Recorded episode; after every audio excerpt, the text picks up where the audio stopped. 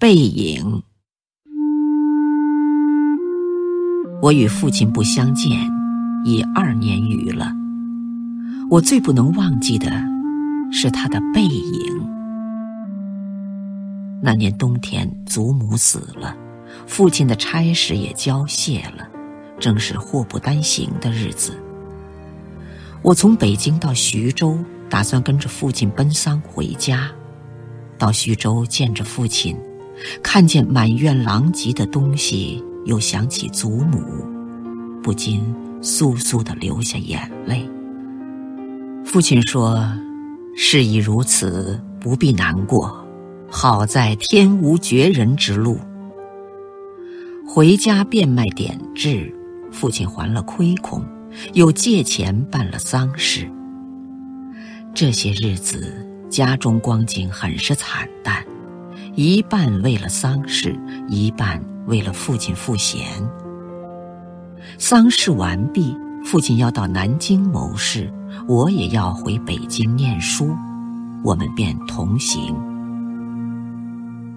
到南京时，有朋友约去游逛，勾留了一日。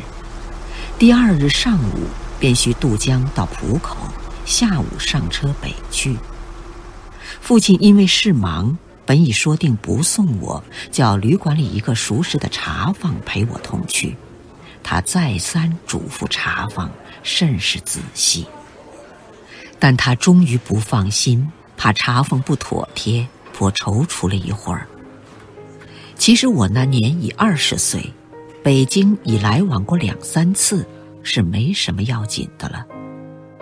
他踌躇了一会儿，终于决定还是自己送我去。我再三劝他不必去，他只说不要紧，他们去不好。我们过了江，进了车站，我买票，他忙着照看行李，行李太多了。得向脚夫行些小费才可过去，他便又忙着和他们讲价钱。我那时真是聪明过分，总觉他说话不大漂亮，非自己插嘴不可。但他终于讲定了价钱，就送我上车。他给我拣定了靠车门的一张椅子，我将他给我做的紫毛大衣铺好座位。他嘱我路上小心，夜里要警醒些，不要受凉。又嘱托茶房好好照应我。我心里暗笑他的愚，他们只认得钱，托他们只是白托。而且我这样大年纪的人，难道还不能料理自己吗？唉，我现在想想，那时真是太聪明了。我说道。爸爸，你走吧。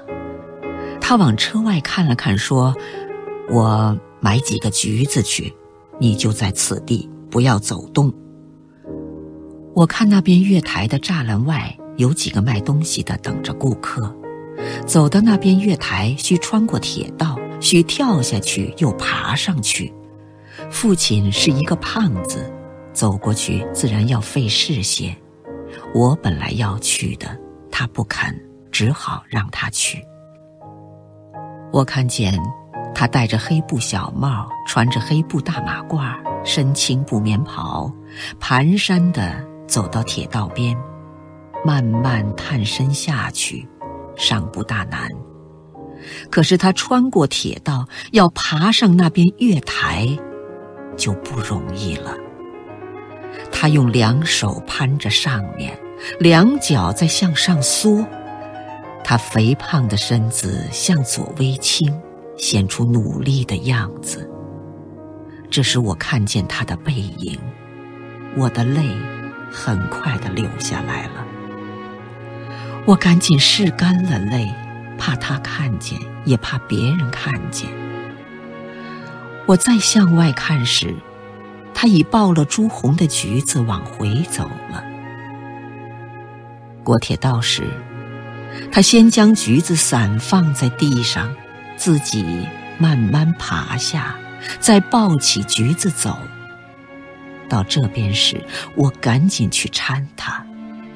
他和我走到车上，将橘子一股脑放在我的皮大衣上，于是扑扑衣上的泥土，心里很轻松似的。过一会儿说：“我走了，到那边来信。”我望着他走出去，他走了几步，回头看见我，说：“进去吧，里边没人。”等他的背影混入来来往往的人里，再找不着了，我便进来坐下，我的眼泪又来了。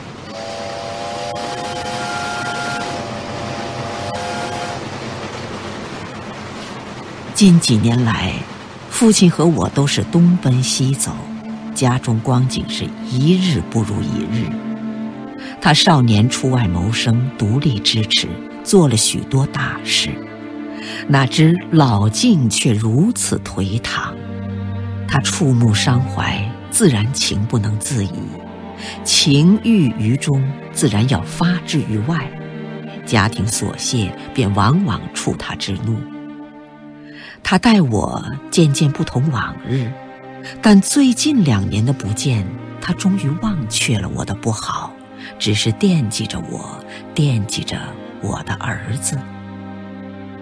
我北来后，他写了一信给我，信中说道：“我身体平安，唯膀子疼痛厉害，举箸提笔诸多不便，大约。”大去之期不远矣。我读到此处，在晶莹的泪光中，又看见那肥胖的青布棉袍、黑布马褂的背影。唉，我不知何时再能与他相见。